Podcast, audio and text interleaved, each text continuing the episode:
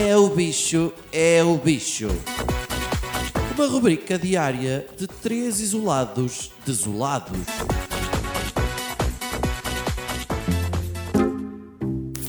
Como é que é, pessoal? Pá, descobri a verdade. As primeiras semanas ainda me conseguiram enganar com esta história do vírus, pá, mas eu comecei a juntar um mais um e cheguei à verdade. Vou-vos dar factos, ok? Factos. Depois, a partir daí, cada um toma a posição que quiser. Tira as suas conclusões.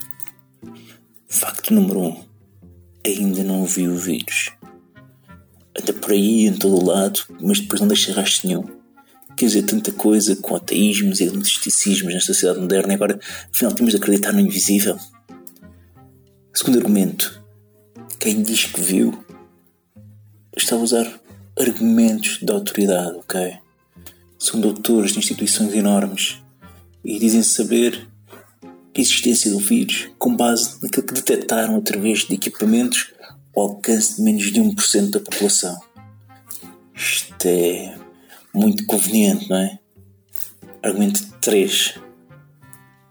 Enfermeiros, médicos, auxiliares ainda não fizeram greve. Acham normal? Se fosse eu correr risco de vida por um salário miserável, claro que aproveitava logo esta situação para ganhar mais qualquer coisa. Não? Ai, que são heróis e estou a ser injusto. Pá, qualquer, eles sabem a verdade. Argumento 4. Só morrem velhos. Dizem também ataca jovens, mas pá, tem pouca prova. Gente conhecida a morrer com Covid, só velhos.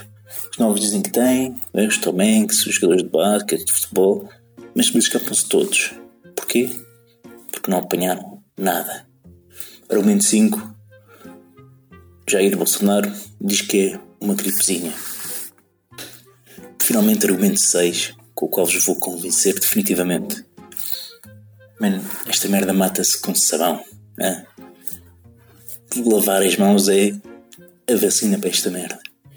Pá, isto já é gozar com a gente. Estou a gozar, fazer nós parvos.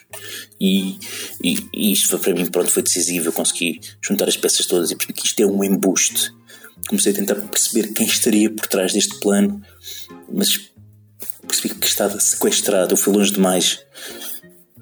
Os meus sequestradores deixaram-me partilhar esta mensagem convosco, na condição de poderem também eles passar a sua mensagem, o seu pedido de resgate, não é? Aproveitar-se da gigantesca comunidade de ouvintes, de não pense mais nisso. Por isso, olha, passo a palavra aos vis bandidos e peço ao nosso vasto auditório que, que me salve. Raptámos o meu pai. Menino de fato, sim. Oferecemos 10 mil euros. A quem o vale? Não é nada, nós é que temos de receber 10 mil euros. Cala-te, pá! Aceitamos em Belém. Acertamos em Belém. Pronto, é isto. Não pai criar os filhos para isto.